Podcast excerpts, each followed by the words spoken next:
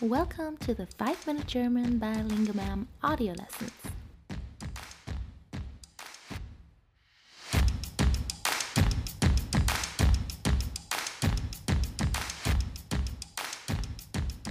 Welcome to the audio lesson for the fifth regular episode of 5 Minute German, where we concentrate on pronunciation and vocabulary. In this lesson, just like in the video lesson, we will focus on actions as well as on sibilant sounds. So let's first repeat the vocabulary. Arbeit, work, job. Arbeit. Arbeit. Arbeiten, to work. Arbeiten. Arbeiten. Lernen, to learn or study. Lernen. Lernen. Leben, to live. Leben. Leben. Wohnen, to dwell. Wohnen. Sagen, to say. Sagen. Sagen. Machen, to make or do. Machen. Machen. Tanzen, to dance tanzen, tanzen. Studieren. We've already seen Student, Studentin, a college student. Studieren means to study or read at college or university level. Studieren. Studieren. Spielen. To play. Spielen. Spielen. Nein. No. Nein. Nein. So once more. Arbeit. Arbeiten. Lernen. Leben. Wohnen. Sagen. Machen. Tanzen. Studieren. Spielen. Nein. Let's do some sentences to let our brains digest some grammar. Du bist Anwalt. Du arbeitest als Anwalt. You're a lawyer, you work as a lawyer. Du bist Anwalt. Du arbeitest als Anwalt.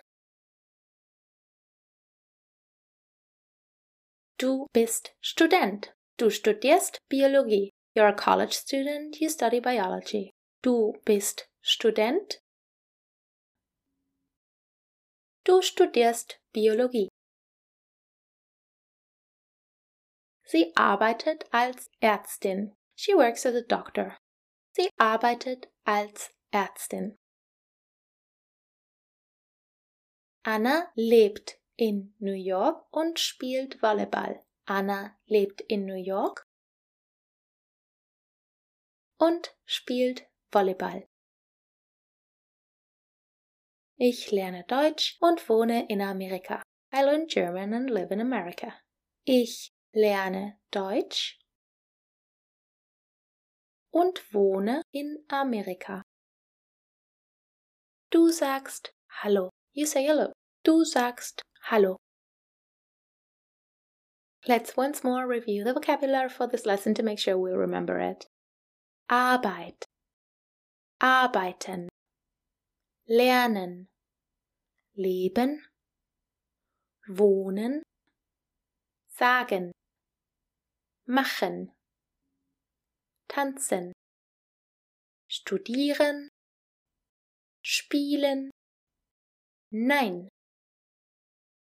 Repeat this lesson as many times as you'd like. There's some grammar in there, and repeating the sentences will help your brain internalize the rules without having to actively study.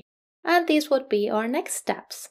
You can visit lingomam.com for some training exercises to consolidate the vocabulary of this lesson and its spelling as well as the grammar. You can certainly have a quick look at the grammar pill on verbs in singular as well. We do recommend that for this particular lesson you do some kind of practice since it's a bit more grammar heavy and the grammar in here is actually important. That being said, we'd advise you not to look up more verbs than the ones we already gave you because for now we want to focus on regular verbs only. But written exercises would be a great idea. If you want to practice more listening and speaking, subscribe to our podcast 5 Plus Minute German. Also check out our social media feed for some bonus material.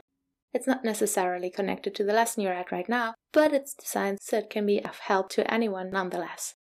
Would you rather focus on a completely new topic? In that case, our next video lesson focuses on colors and objects, and we will introduce the three genders for nouns in German. But don't worry if you aren't ready yet. The more you practice, the more information you'll be able to retain. So repetition is actually a great idea. For now, danke und bis bald.